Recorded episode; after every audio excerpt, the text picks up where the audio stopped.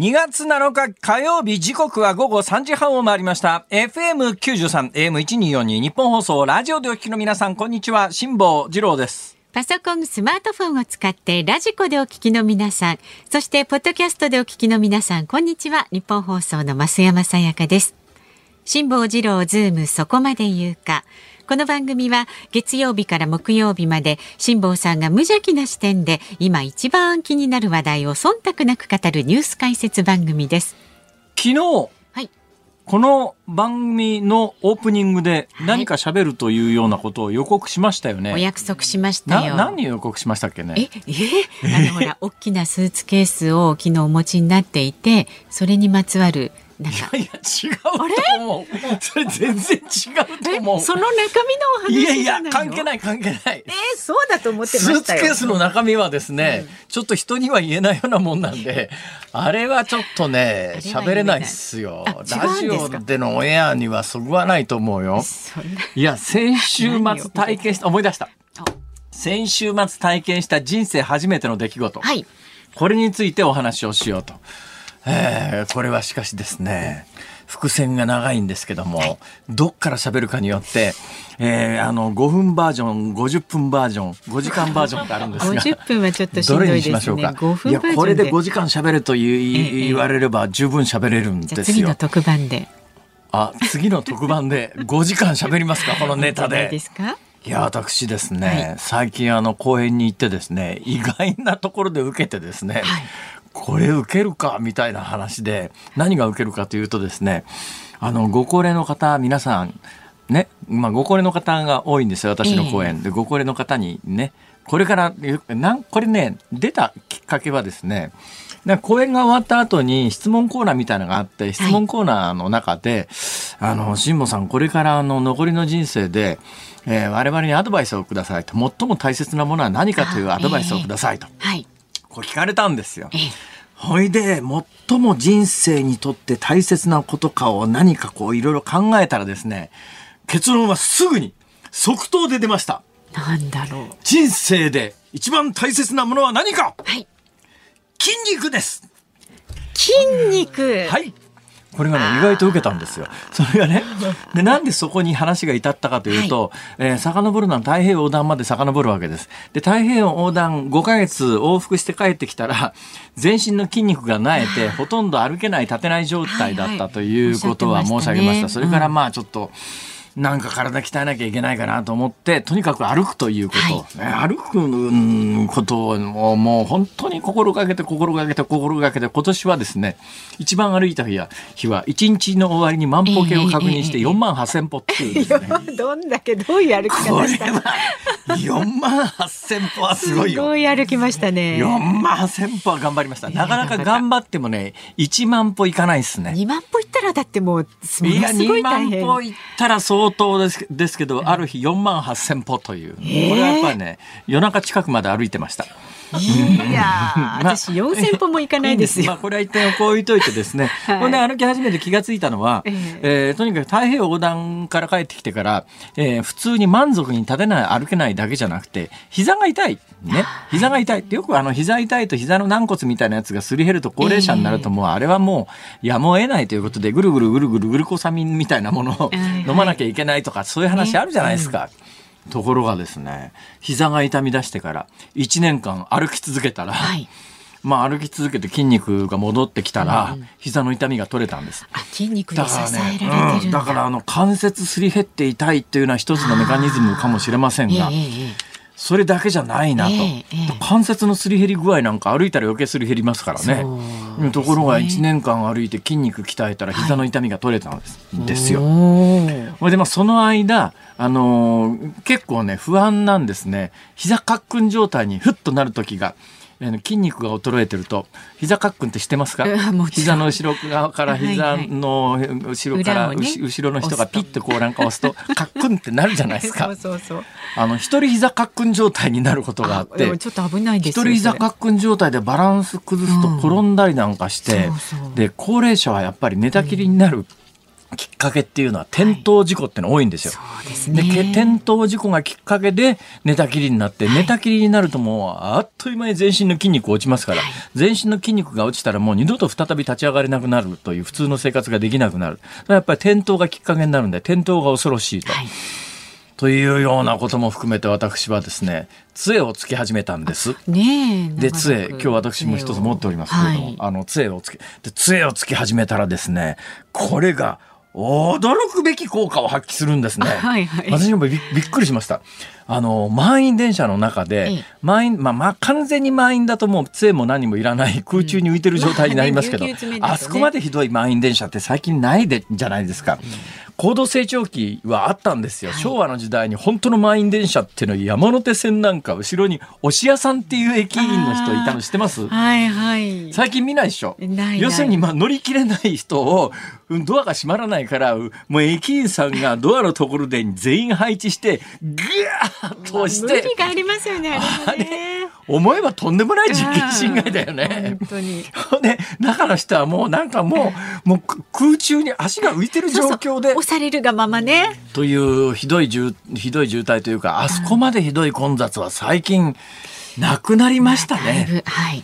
まあ私まああんまりあの通勤時時間帯に電車に乗らなくなったのもあるんですがたまに乗ってもあそこまで空中に足が浮くほどの、ね、駅員さんが人を押さないとドアが閉まらないほどのひどい混雑はまああんまりなくなったんです。ね、で、はい、それで逆に余計問題が起きたのは中途半端な位置に押しやられていって立った場合に、つり革にも握り棒にも手が届かないでで揺れるとバランス崩すじゃないですか。はいでバランスおっとっとと崩してね、はい、おっとっととと体重体体の状況を崩して、目の前にいる女性かなんかにグッとしがみついた日やですよ。最悪ですよ辛坊さん。今時 キャーかなんか言われてですよ。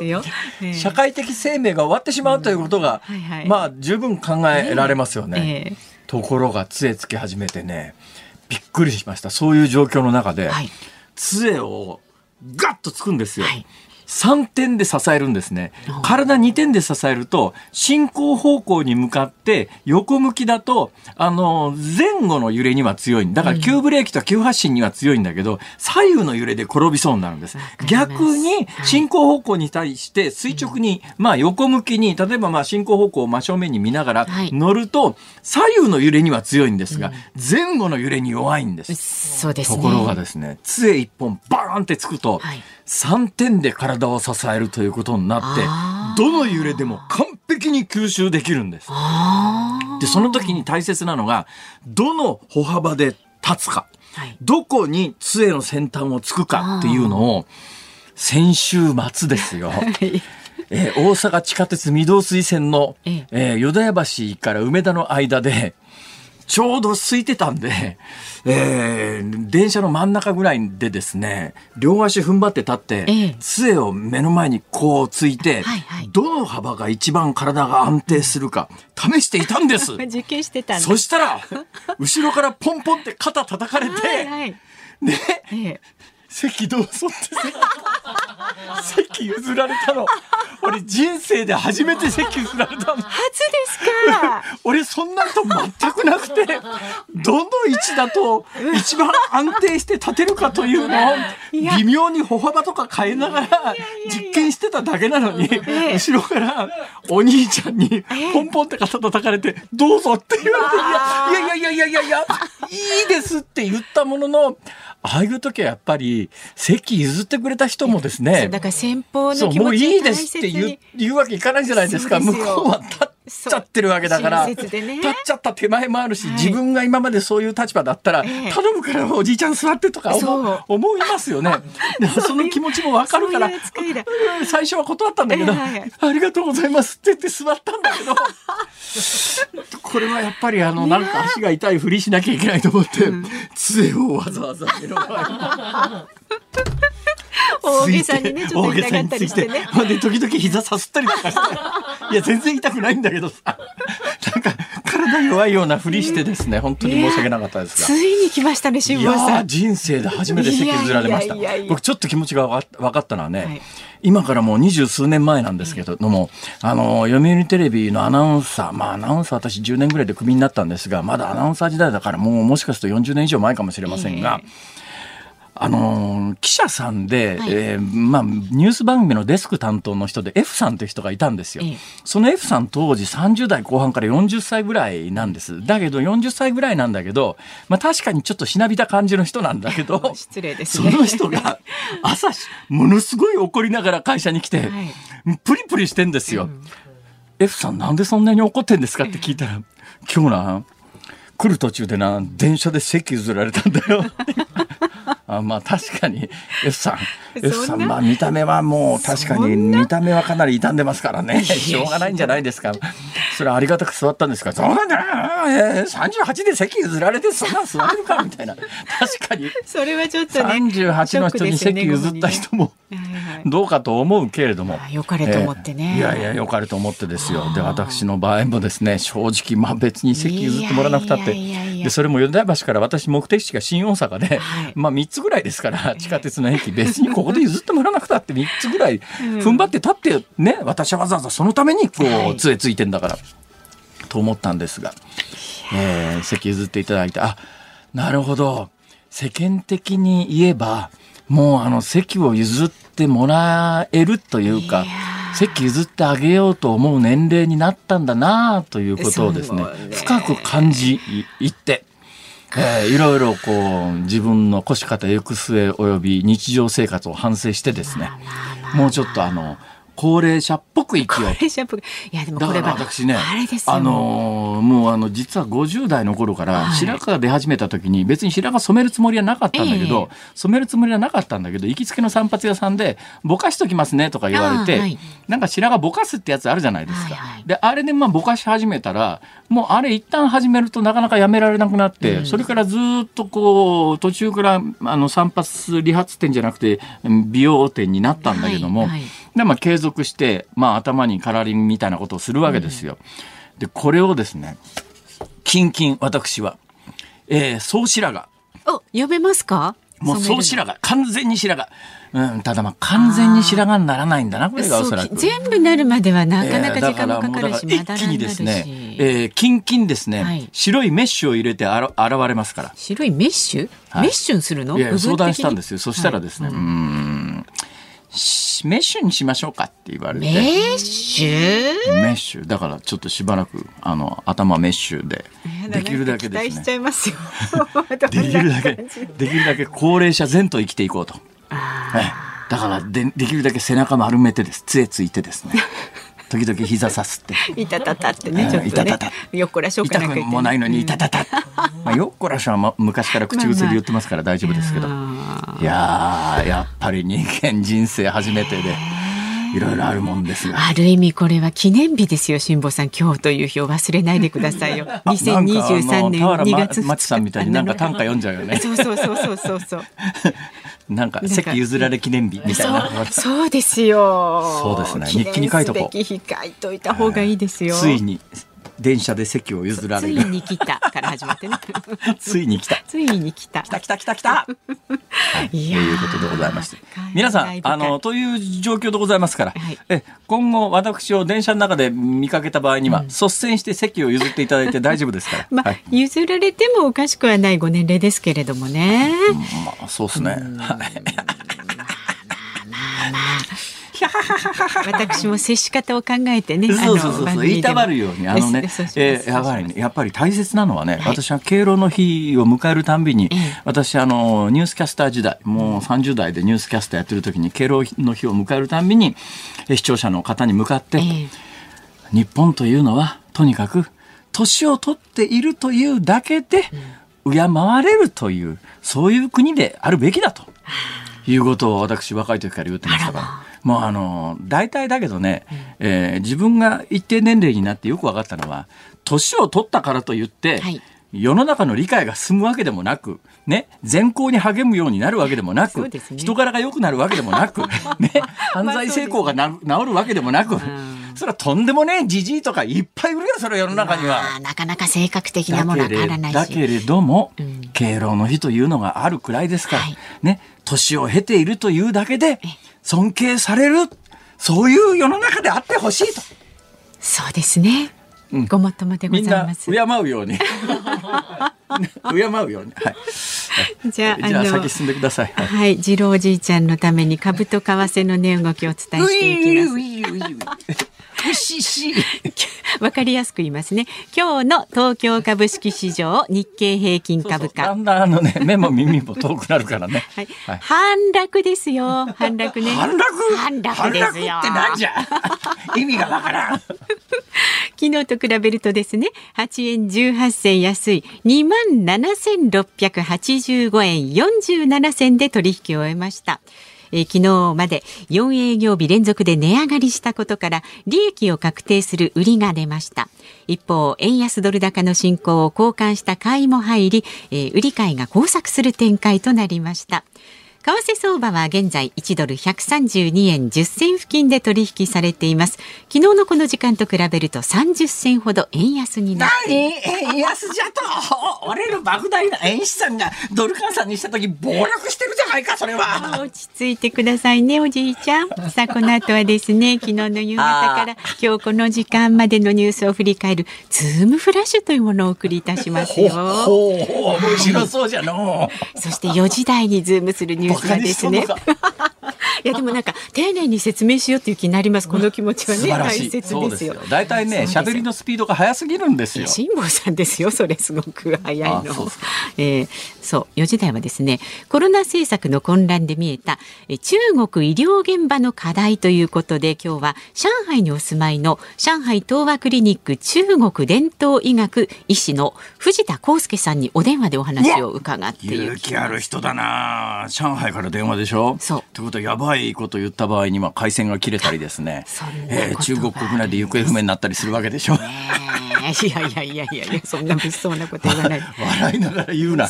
ゲストで出ていただくんですから、もう、はいありがと本当におじいちゃん元気なんだから。うしし5時台はですね、日産とルノーが対等合意というニュースにズームしていきます。さあ番組ではラジオの前のあなたからのご意見お待ちしております。メールは z o o m zoom アットマーク一二四二ドットコム。番組を聞いての感想はツイッターでもつぶやいてください。ハッシュタグ漢字で辛坊治郎、カタカナでズーム、ハッシュタグ辛坊治郎ズームでつぶやいてください。今日もお送りいたします番組のエンディングでお届けするズームオンミュージックリクエストのお題は？人生で初めて電車で席を譲られた時に聞きたい曲人生で初めて電車で席を譲られた時に聞きたい曲ですね。本当にありがとうございましたはい、理由も書いて、ズームアットマーク一二四二ドットコムまで送ってください。お待ちしております。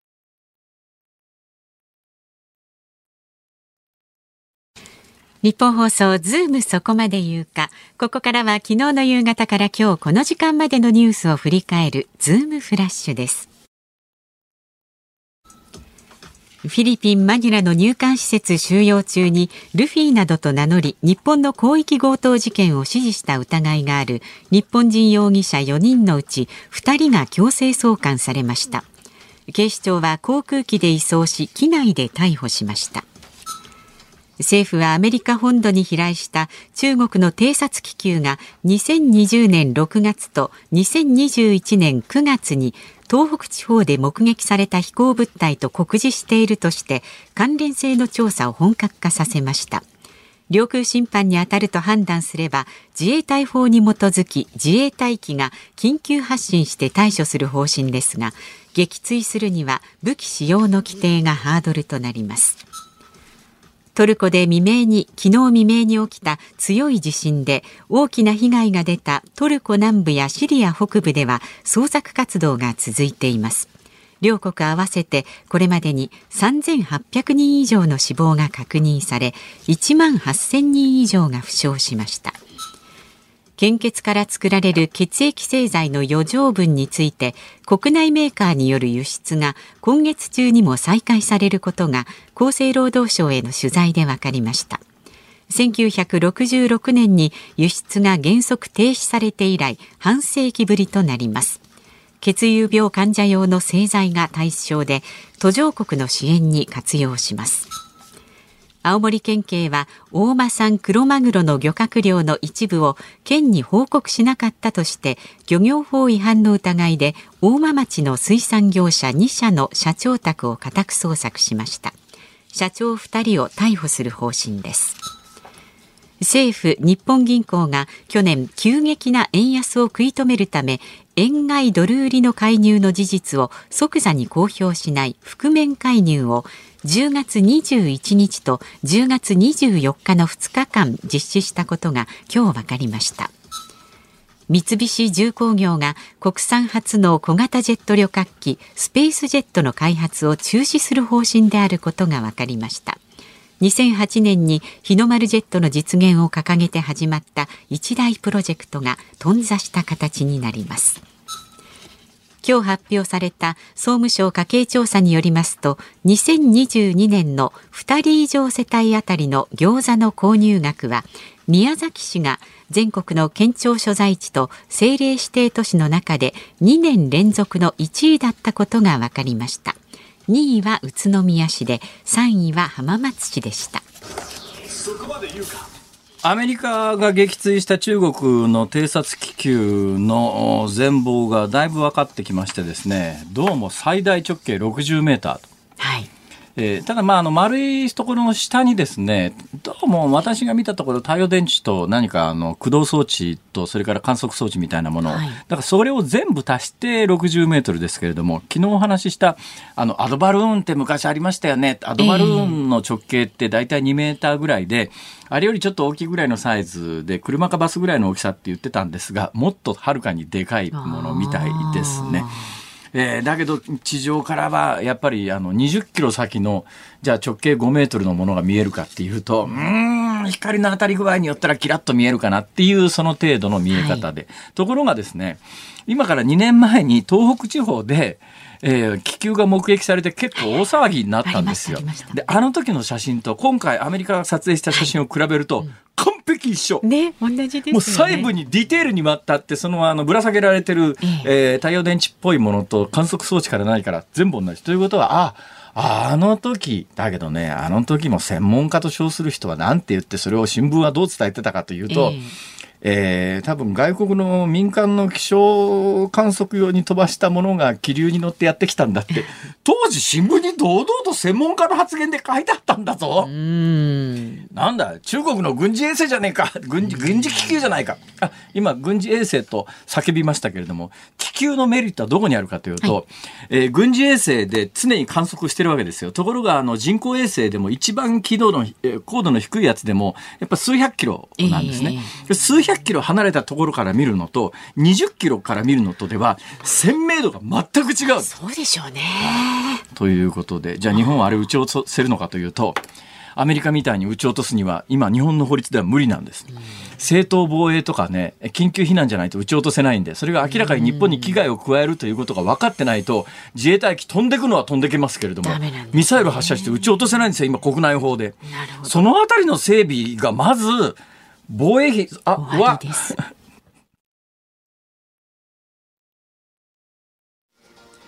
2 月7日火曜日時刻は午後4時3分を回っています。東京有楽町日本放送第3スタジオから辛坊治郎と増山さやかでお送りしています。ズームそこまで言うかメールをご紹介します。はいありがとうございます。オープニングのね辛坊さんが杖をついていたら電車で席をあの譲られてしまったというエピソードを受けまして、はい千葉市美浜区の竹弘さん53歳会社員の方。辛坊さんは私がイメージする杖をつく方よりもだいぶ若いと思うんですが杖を選ぶ時のきっかけとかこだわりはありますか？と、はい、今私が持っあ何ですか？父がね杖をつくのを嫌がるので、はい、今度進める時の参考にさせてくださいあのですね、うんイギリスの紳士の皆さんは昔からあの別に高齢じゃなくてもステッキ持ってますからね。なんか持ってるイメージで私が今日持ってるやつは、はい、えー、取っ手のところがあの、まあ、ブラスっていう青銅の材料でできてて、えーえ。ー、ここがネジ式になってまして外れるんですよ取っ手の部分が。で外れると中にフラスコって言ってですね、うんフラスコとかスキットルとかって言い方しますけども、まあ、ウイスキーとかアルコールを入れる小さな容器が入ってまして。みたいな、ね、まあそうですね。今これ試験コルクのついた試験管ですが、それを仕込んであるわけです、だからまああの着付けに一杯とかですね。たまに消毒でちょっととか。まあ、軽く一杯飲みたいなっていう時にはあの杖の取っ手の部分を キキキキキキッと回すと中からウイスキーボトルが出てくるという、はい、それ以外に私最近買ったのがですね、はいまあ傘に使えるやつはありよくありますけども、ね、もう一つのやつはですね、うん、えー、取っ手の形がねアンティークのピストル型とかですね。ピストル？それからあの人の顔型とかまあよくあるのはあのドクロの、ね、シャレコールみたいなのの取っ手のやつは昔からありますよね、はいはい、それからクリスタルのやつとか、うんだ結構あのおしゃれな杖みたいなやつはいくらでもありますから。楽しもうと思えばいろいろ楽しめるんですね。この23か月の間に杖何本買ったかな。そんなに買ってどうするそんなに持っててどうするんですか？まあどっか一回いやあのね、うん、その上ですよ、はい、杖がいいのは、はい、これさっき言わなかったですけれども、えー、杖持ち始めて一番楽しいのがね、うん、これ関東の人は理解していただけないと思うんですけど何？狭間寛平ごっこっていうのができるんです。狭間寛平さんはですね、えー、えー、杖をバンバン振り回しながら、はいはい、あちこちバンバンぶちながらですね、舞台の上に登場するという伝統芸があるんですが、この狭間寛平さんごっこがいつでも好きな時できるという。いや、それ場所を選ばないとちょっとね、大変なことになりますけどね。まあそうですね。えー、えー、それで言ったらね、それに類する話をね、まあこれ冗談半分なんだけども、はいえー、私とあの太平洋団に行った目の見えない岩本光弘さんという方は目が見えないから白状白い杖持ってるじゃないですか。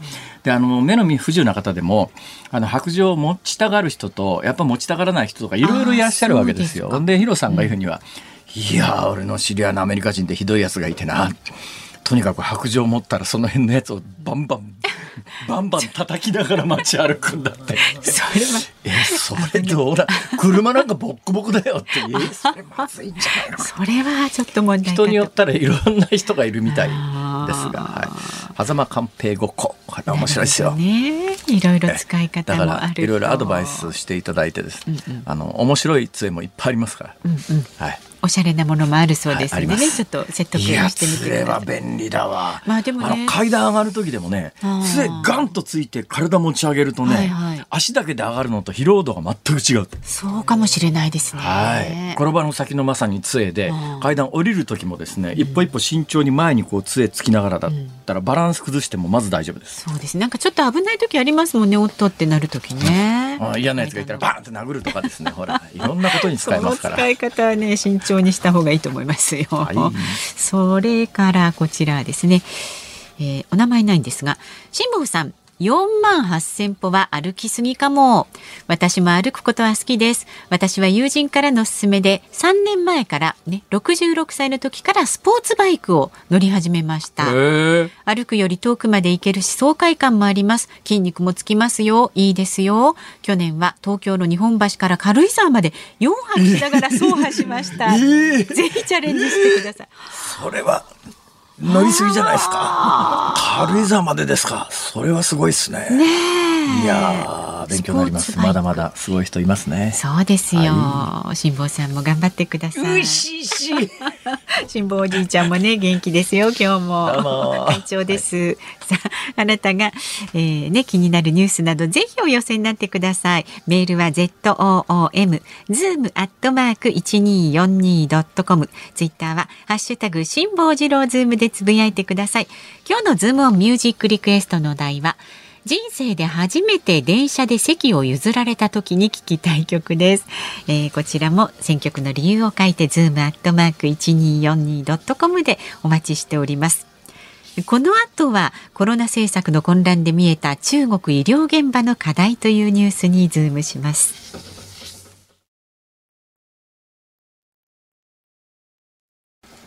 日本放送がお送りしていますズームそこまで言うか。この時間取り上げる話題はこちらです。コロナ政策の混乱で見えた中国医療現場の課題。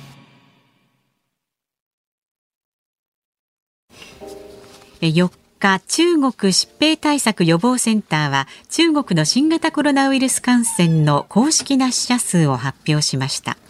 春節休暇後の1週間にほぼ半減して1月27日から2月2日に死亡した人は3278人でした。数週間にわたり広がった大規模な感染の波が収束しつつある可能性を示唆しましたが中国の医療現場では医療対応力の強化が課題となっています。さあ今日はこのニュースにつきまして上海にお住まいの上海東和クリニック中国伝統医学医師の藤田康介さんとリモートで今つながっています。お顔を見られますので。あ本当だ、はい、あ失礼しました。今パソコン上の画面を初めて見まして。ああのよろしくお願いします藤田さん。あよろしくお願いします。こんにちは。なんかめっちゃ爽やかな青年ですねあ、いやいや、ありがとうございます。青年中年でもないのかしら。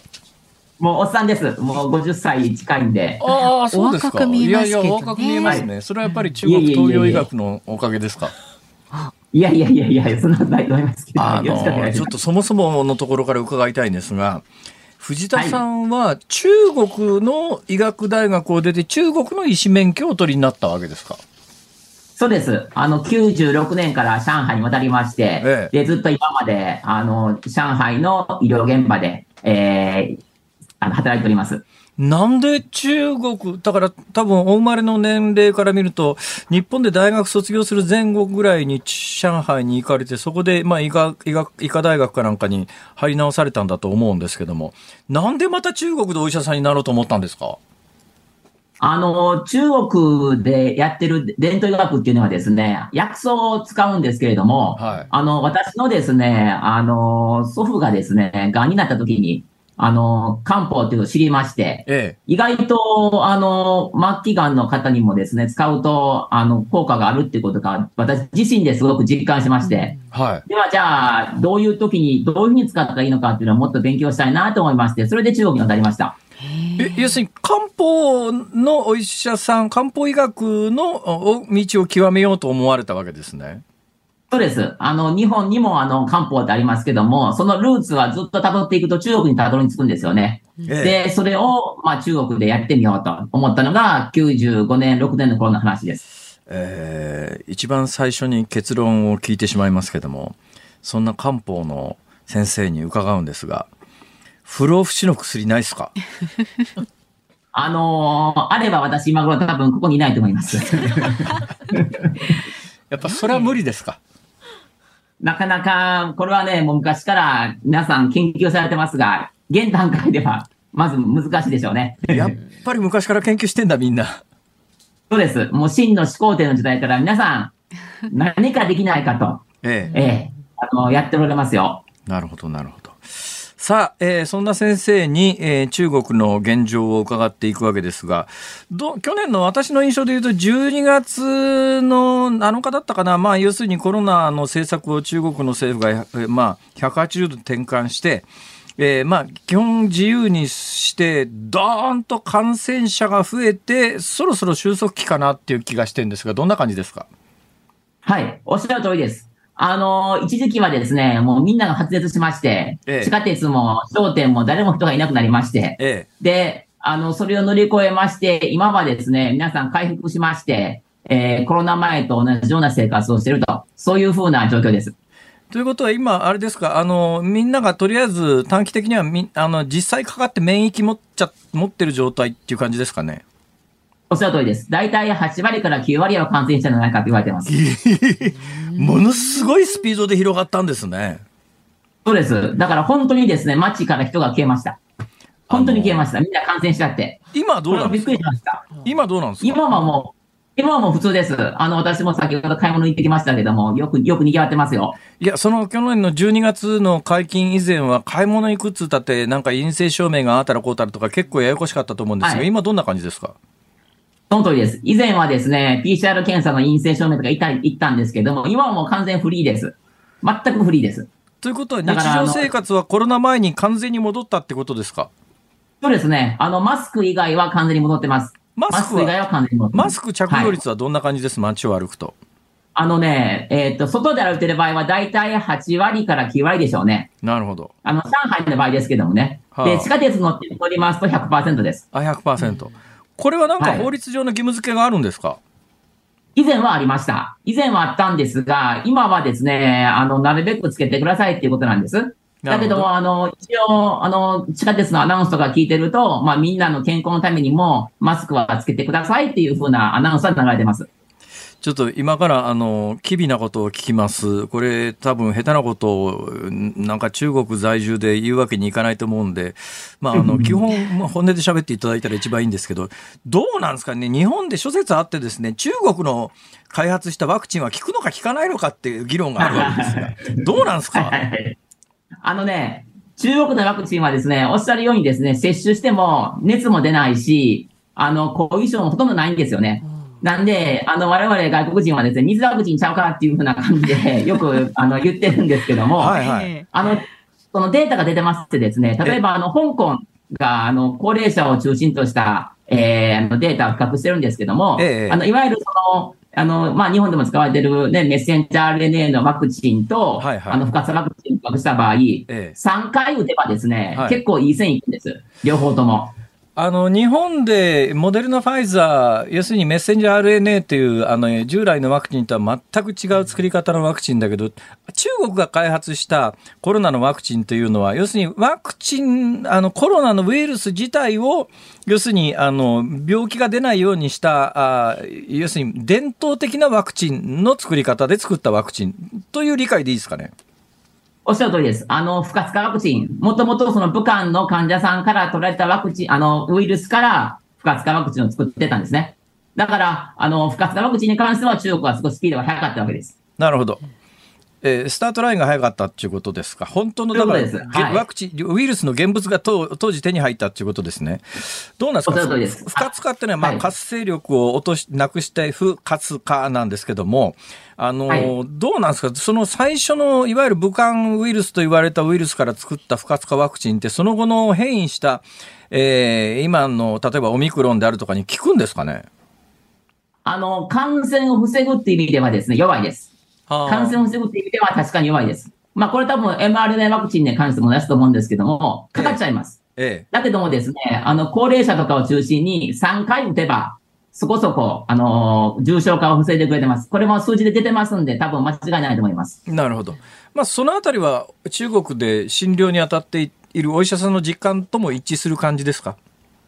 そうですね。だから、あの、ロックダウンの時、えっ、ー、と、去年の春でしたね。あの時にもですね、あの、やっぱりワクチン打ってる人と打ってない人での差は結構ありましたんで、あの、かからないっていう意味では、不活化は弱いですけども、ええ、まあ、かかった後のその重症化っていう意味では、まあ、そこそこ効いてんじゃないかなっていうのは臨床してる我々の実感です。なるほど。副反応とかはあるんですか？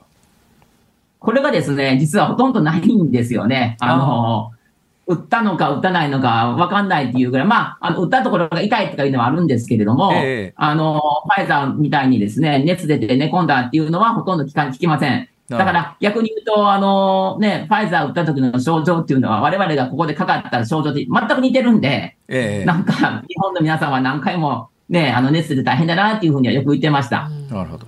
どうなんですか？今中国で一般の人が打てるのは中国が作ったワクチンだけだと思うんですけども、どうなんですか？一般の人の間で、例えばあのメッセンジャー RNA のファイザー、モデルナみたいなワクチンを打ちたいとかっていう希望ってあるんですかね？ええ、あの、一部の人はやっぱりありますよね。ただ、その中国の場合はですね、その不活化以外にもですね、今までアデノウイルスベクターワクチンとか、はいはい、あとはあの、遺伝子組み換えタンパクワクチンとか、まあ、原則3種類の今ワクチンがあるんですよね。ほうほうで、さらにですね、今、吸入式、鼻から吸入するワクチンも今出てきましてですね、あの、選択肢が広がりました。なんで、あの、むしろですね、あの、人によっては、そのファイザーとかでこうね、熱出るのを考えると、もう吸入式のやつをしてしまった方がいいんじゃないかっておっしゃってる方もいらっしゃいます。吸入式で効くんですか、それ？はい。むしろですね、あの、粘膜の方にこうね、あの、作用しますんで、えええー、ここで筋肉注射するよりもですね、あの、効きやすいんじゃないかというふうな、あの、話になってます。はあ。さて、えー、今、あの、日本でこの新型コロナという病気をどう扱うかについて結構議論があって、議論の挙句、ゴールデンウィーク、今年のゴールデンウィーク明けから、まあ、インフルエンザと同じような扱いをするということなんですが、中国での新型コロナという病気の扱いって今どうなってるんですか、現状？はい。えっとね、1月の、えっと、上旬にですね、はい、えっと、今までのですね、おつ類、高管理、ね、一番厳しい管理体制から、はい、おつ類のおつ管理という一歩下がった管理体制に変わってます。高おつ平定のおつ。そうです。高オツ平定の、えー、高オツ平で分かれるんですけども、今そのオツラインにあります。あの、新型コロナウイルス感染は。というのは、病気の、まあ、重、重症度とか重要度っていうのか、重い、重いものの扱いでいうと、どの辺のランクなんですかね？ええ、えっ、とですね、SARS とかですね、はい、あとあの、ウイルス性肝炎とか、ええ、あとまあ、HIV、ね、あの、エイズとか、それと同じレベルにも入ってます。今そうなんですか？はい、今がそうです。現在がそ、現在がそうです。だから、ま、前はどうだったんですか？いわゆる、はい、今まではですね、えー、っと、えペストとかですね、はい。えー、コレラとか、一番きついランクにあったんですけども、はあはあ、それを、まあ、あの管理体制に関しては、一個下げましたということなんですね。なるほど。いや、それでもなんか今、その説明を聞くと結構厳しい扱いをしてるんだなと思うんですが、だけどその一方で市民は普通の生活に戻ってるということで、どうなんですか？その医学上の分類っていうのと市民の生活っていうのが、あそんなにはリンクしてないってことですかね？どどうなんだろう？あの、医学上の分類からいくと、今の管理体制っていうのは、あの、オツ管理っていうのは正しいんですよね。はあはあ、あの、もし、高管理だったらですね、それこそみんなこう隔離されてとかですね、あの、ロックダウンしたりとかですね、そういうことになってしまうんで、なるほど。それは今もうなくなりましたんで、ええ、だから、今は感染した場合は、例えば、あの、学校内で感染したら学級閉鎖を行ったりとか、え、その程度のレベルに下がったんですよね。今までは感染者が出ると、もう学校封鎖になってしまったりする場合もあるんで、はあはあ、あの、幾分、あの、緩んでることになります。なるほど。さて、先生は漢方の専門医ですが、どうなんですか？コロナと漢方って何か接点はあったんですか？非常にあります。これはですね、あの、中国において、やっぱり非常によく使われた治療法なんですよね。ええ、で、日本でもですね、あの、東北大学の先生方がいろいろ研究されてですね、どんどん出せられますけども、やっぱり解熱作用とか、えー、咳を止める働きとかっていうにおいては、すごく漢方が有用です。どんな、どんな漢方の薬が効きますかね？はい。あのですね、あの、中国は、あの、聖杯配毒糖とかですね、オリジナルのこう処方を組んでるんですけども、ええ、まあ、それこそ、魔境関石糖とかですね、あと、場合によって葛根糖とかですね、そういったその、日本でも手に入るような処方もですね、あの、こっちで活用して、えー、治療に使ってます。あ、それで伺いたいんですけど、どうなんですか？その漢方で日本のお薬屋さんで手に入る漢方と、中国で流通している漢方っていうのは別物なんですか？似たようなもんなんですか？あの、はい。基本的にですね、2000年前の処方っていうのは我々も、あの、日本も中国もそこは共通項なんですよね。だから、処方としてはですね、あの、共通です。ただ、そのグラム数が微妙に違ったりするんで、そこが違いがあります。なんで、あの、中国の処方も日本で使える、日本の処方も中国で使えると。そこはね、お互い共通項があるんです。ほほー。ということは何ですか？あの、漢方の医学っていうのはもう2000年前にはあらかた完成してたっていうことですか？そうです。それをですね、我々現在にずっと研究して、応用して使ってるわけなんです。だから、根糖も2000年前の情報なんです。へえ。そうですよね。誰がどうやって見つけたんですかね。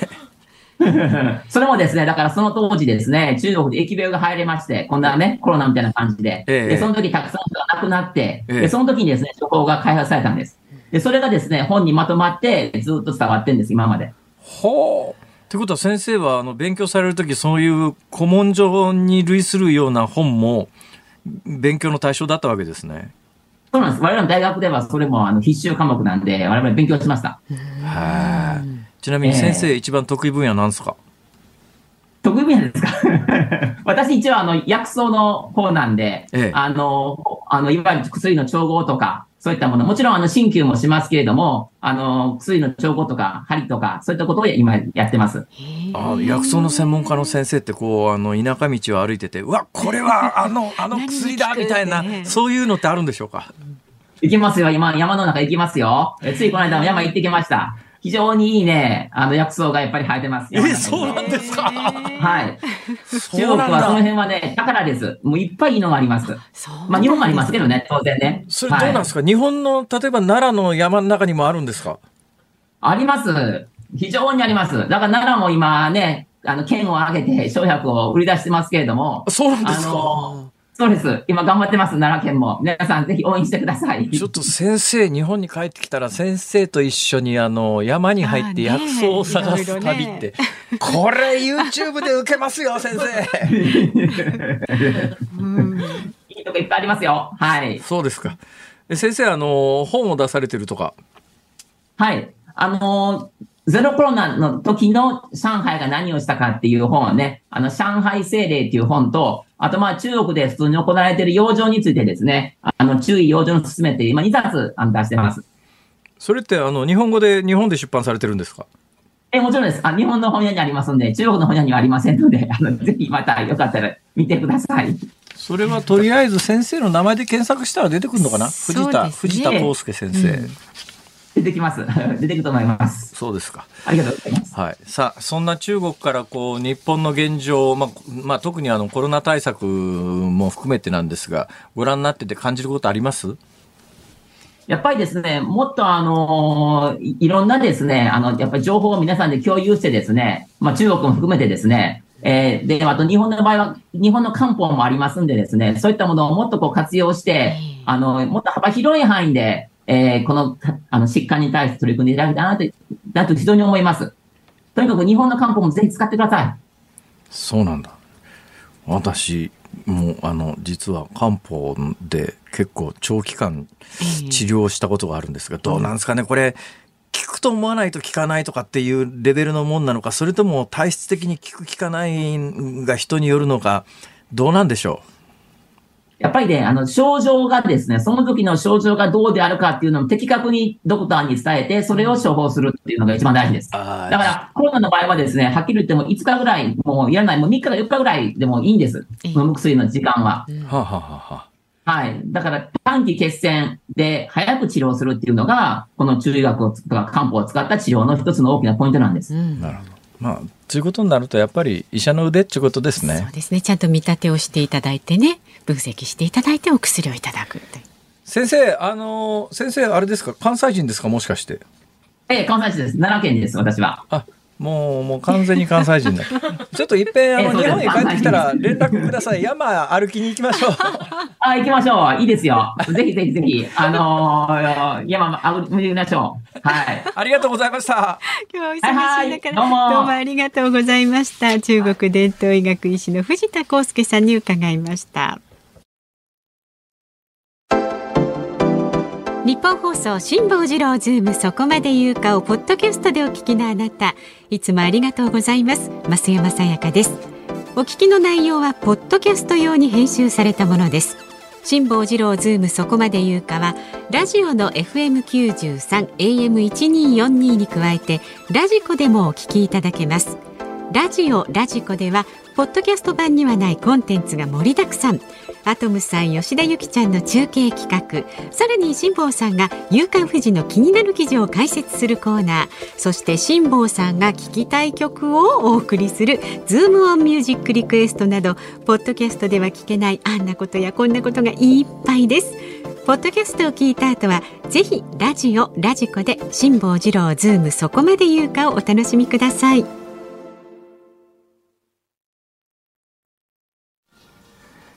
2月7日火曜日時刻は午後5時を回りました。こんばんは辛坊治郎です。こんばんは日本放送の増山さやかです。こんにちはに変えるんじゃなかったでしたっけ？あそうです。あ微妙だな。雲が多いから暗めなんですよね。こんばんちは。こんばんちは、先週のやつを復活させました。はい、はい、えー、5時過ぎましたね、昨日のやつは1日で忘れました。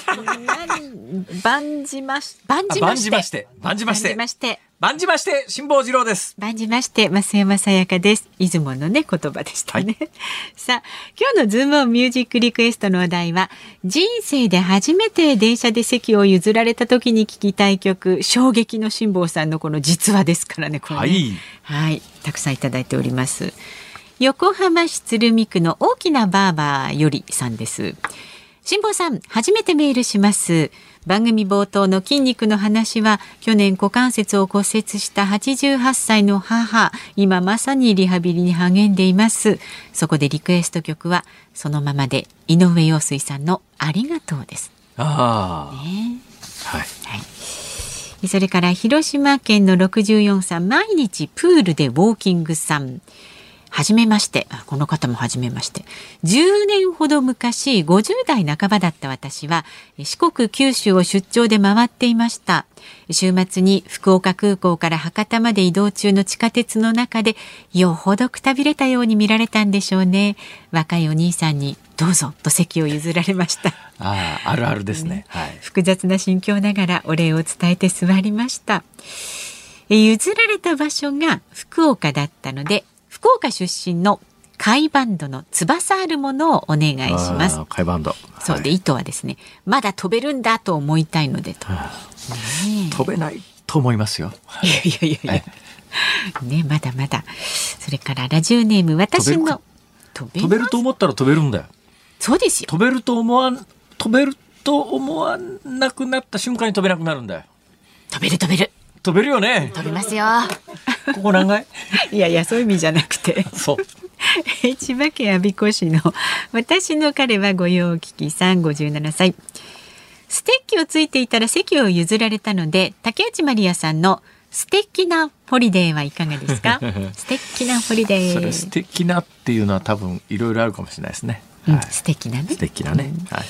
千葉県の薄毛のアンさん66歳はですね、席を譲られるのはやっぱりショックですよね。リクエストはリリーの心が痛いお願いします。リリーですか。私は泣いています。という名曲がありますね。はい、そうですね、ええ、はい。私の高校の時の文化祭にいらっしゃいました。あ、そうなんですか。はい、埼玉県立川越高校。へえ。はい、所沢市民じゃない川越市民会館。あ、そうなんですか。はい、当時ドリフターズのあの定番の、うん、はい、撮影場所でしたけどね。よくね、はい、来たという。えー、愛知県一宮市61歳男性愛知の A61 助さん。人生で初めて電車で席を譲られた時に聞きたい曲は、えー、アクアタイムズの虹です。普通ならえー、ありがとうと言って座らせてもらいますが辛坊さんのように元気なお年寄りは本当ならこの歌の歌詞にあるように大丈夫だよと断って杖の効果を試したかったんですよね。まあ、この歌詞大丈夫だよって歌詞からね。ありがとうございます。はい。あとは世田谷区にお住まいの53歳サーロイン平塚さん。リクエスト曲は大泉逸郎さんの孫。これは冒頭のじいちゃんばあちゃんという子供の声が自分に向けて言っているように聞こえるから。辛坊さんまだねおじいちゃんじゃないですもんね。そうですね。なんとはい。はい。それから神奈川県横浜市の58歳の国昼さん男性の方は今日のリクエスト澤田健二さんのダーリングお願いします。なんで？歌えます？ダーリング。最初最初。ここに座ってくれあ、そうだね。はい、なかなか考えてくださった。それから大田区の54歳ドライバーの方、山にゃんさんです。赤道小町どきをお願いします。どうして？赤どこえー、どこ町どき、えー、むちゃくちゃだなそれ。いやよく思い赤道小町どきって誰の曲だった？そもそも。山下久美子さん。あそうだね、うん、ああなんとかから愛を込めてがあったな。バスルームからね。うん、あいい曲だよね。いい曲だけどどうします？今日のお題に。ズームオンミュージックリクエスト、はい、今日はうん素直にいきます。はい。はい、井上陽水ありがとう。ありがとう。やっぱりね、その感謝の気持ち大切ですよ。はい、勧められたんですよね。赤道、小町、ど、いや、それちょっとひねりすぎっしょ。なかなかユニークでしたけれどもね。はい、エンディングでお送りいたします。さあ番組ではラジオの前のあなたからのご意見は24時間お待ちしておりますのでね。いつでも好きな時に送ってください。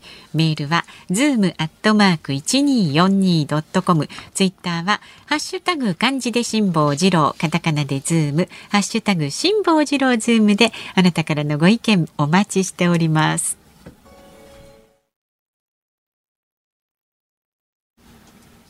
ニッポン放送辛坊治郎ズームそこまで言うか。今日最後に取り上げるのはこちらです。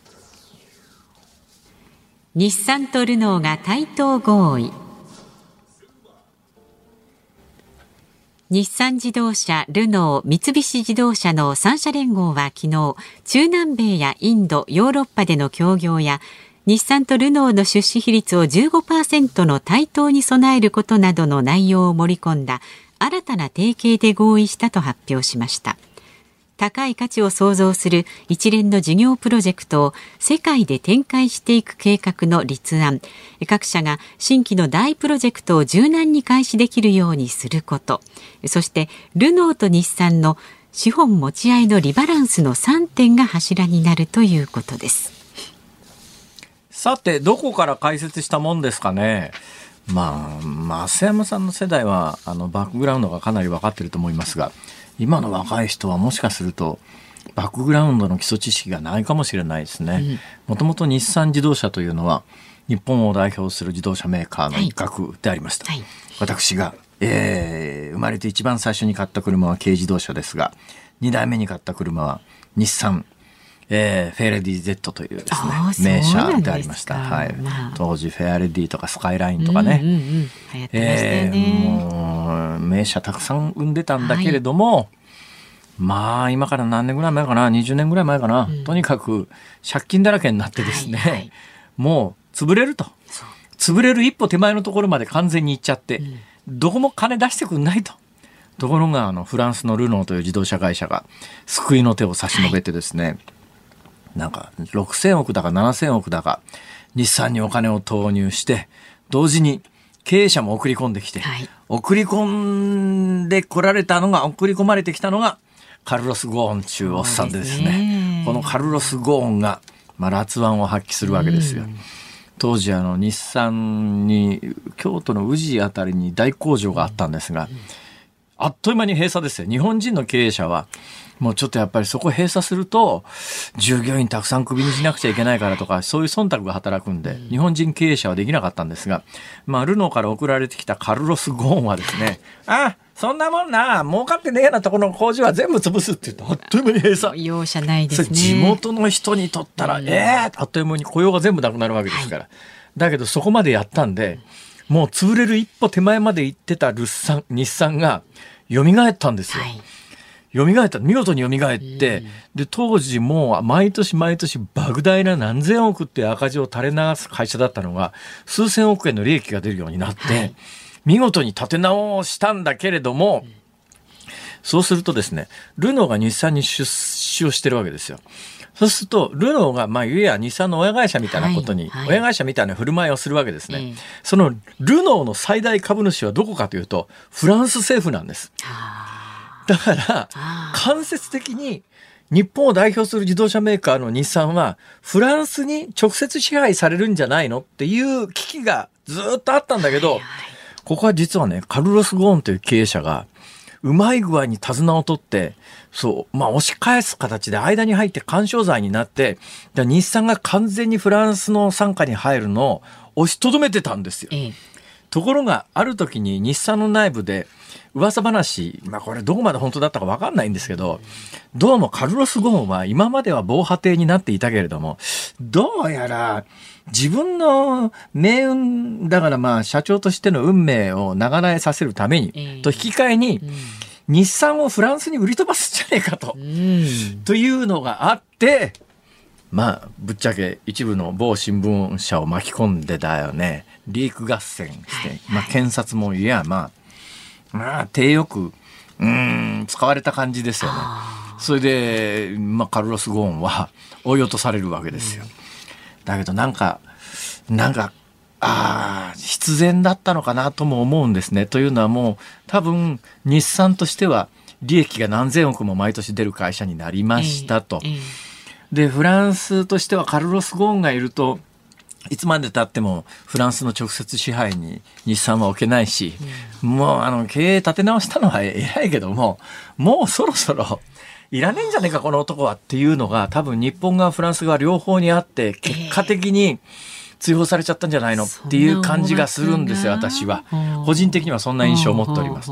ほいで、追い出したら何が起きたかというと、はい、あからさまにフランスが日産に介入し始めたらね、と日産としては、いや、カルロス・ゴーンはいなくなったんだけど、それ今まで防波堤になってたカルロス・ゴーンがいなくなったんだけど、かえってフランスからの、ルノーからの締め付けがひどくなってて、はい、それで、えー、フランスのルノーは、こんだけ金貸してやって、金貸して、俺たちの金で立て直ったんだろうって偉そうなこと言うんだけども、現実、ルノーの売り上げと日産の売り上げで言うと、経営立て直った日産の方が調子が良くて、販売台数も利益も日産が儲かってるんだけど、えーえー、でも大株主がルノーだから、うん株主、株式の配当金その他で莫大な利益を、まあ、ルノーに上納するという。ね。で、それはまあフランス政府にも上納するという。えーだけど、えー、ちょっと法律上のフランスの縛りがあって、日産はルノーの15%の株を持ってるんだけど、全く株主としての権利も行使できないと。一方的に、ルノーフランスの言いなりになってんだけども、えー、いや、今ルノーが食えてるのは俺たちのおかげじゃんっていう話になって、ふざけんなよ、こらっていうのがあったけれども、もともとの資本関係がそうだからどうにもならない。だけど、この局面が変わったのは、ルノーは世界的に電気自動車で遅れたんですよ。フォルクスワーゲンとかテスラとかがガーッと進んでいって、ルノーこのまま行くとまずいと。で、電気自動車に莫大な投資をしたいんだけど、お金がないと。ふっと見たら日産の株があるじゃんと。これ日産の株で何千億もらえ、ね？うん、そこの何千億、だけどこれ手放すということになると日産の支配権も失うわけですよ。で、ここで日産としては経営権を取り戻す絶好のチャンスが生まれたんで、ルノーに、あのさ、えー、その新しくルノーが考えてる電気自動車、うん、電気自動車、ルノーよりも日産の方が伝統もあるし、十何年もやってるし、技術力はうちの方がはるかに上なんで、技術力をちょっと貸してやるから、対等になろう。な。対等になろう。えー、だけど対等になるためには、そのルノーが持ってる株式を買い戻さなきゃいけないんだけど、はいはい、その金はすぐには日産がないと。はい、それじゃ話し合いの結果、あの、日産を支配できるだけの株式は信託会社に収めて、もうルノーとしては権利は行使しないと。ね。だけど、だけど、その、あの、信託会社に預けた株式に関しては、えー、基本的には売却する。だからそれでルノーは金を得るんだけど、えー、第一の売却先として日産が、将来日産がお金ができて、その自分の会社の株を買い戻せる状況になったら、日産に第一に渡します。他には譲りませんよ。というようなことで全部クリアして、だ何が起きるかというとル、ルノーが新たに作る電気自動車に日産は技術力と若干のお金で関与すると。はい、で、ルノーはその株式売却のお金で、フォルクスワーゲンやテスラに対抗できる電気自動車の会社を作ると。で、両方の思いが合致して、ようやく、日産はフランスとルノーの傘下から離れることができるようになりましたと、そういう話です。そういう経過があって、マルコスあったという話ですこの時間でよくまとめたな。俺って偉いじゃん。偉いですよ、おじいちゃん。誰がじゃ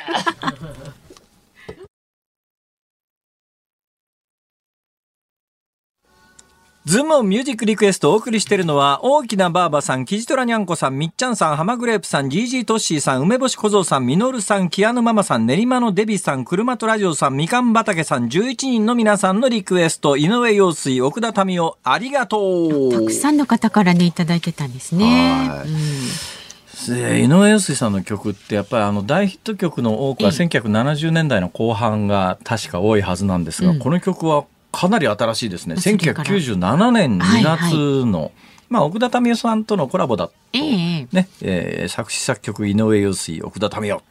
ということで、はい。皆さん素敵な曲をありがとうございました、ね、ありがとうございました。そうなんですよ。もうしのぶの言わずにね、うん、あの席譲ってもらったらありがとうって言って座りゃいいそういったご好意にはちゃんと甘えましょう、はい、そんな年じゃねえんだって。言うとトラブルの元ですそうそうそう観念してください、はいはい、そうなったらね、もうね。ニコニコ笑って、そうそうそうはい、でもちょっと私もそれは初めて言われた時はちょっともうあのショック隠せないと思いますけど、ね、今からね、警戒しといた方がいいですよ用意しといた方がいいですよ。あ、そうだそれから辛坊さん明日のズームはですねえー、っと永濱利廣さん第一生命経済研究所の、ね、はいはい、首席エコノミストいらっしゃいます。で辛坊さんは今週の木曜日お休みなんですよね。インドでですね、うん、フォーミュラ EV って言って電気自動車のえフォーミュラカーのレースがあるんでそれを見にインドに行くですよ。木曜日にインド？いやそれ行かないと。えあのえなこと言ってていいんですか？もう時間ですよ、ね、ここまでは辛坊治郎と。増山さやか明日はあるよ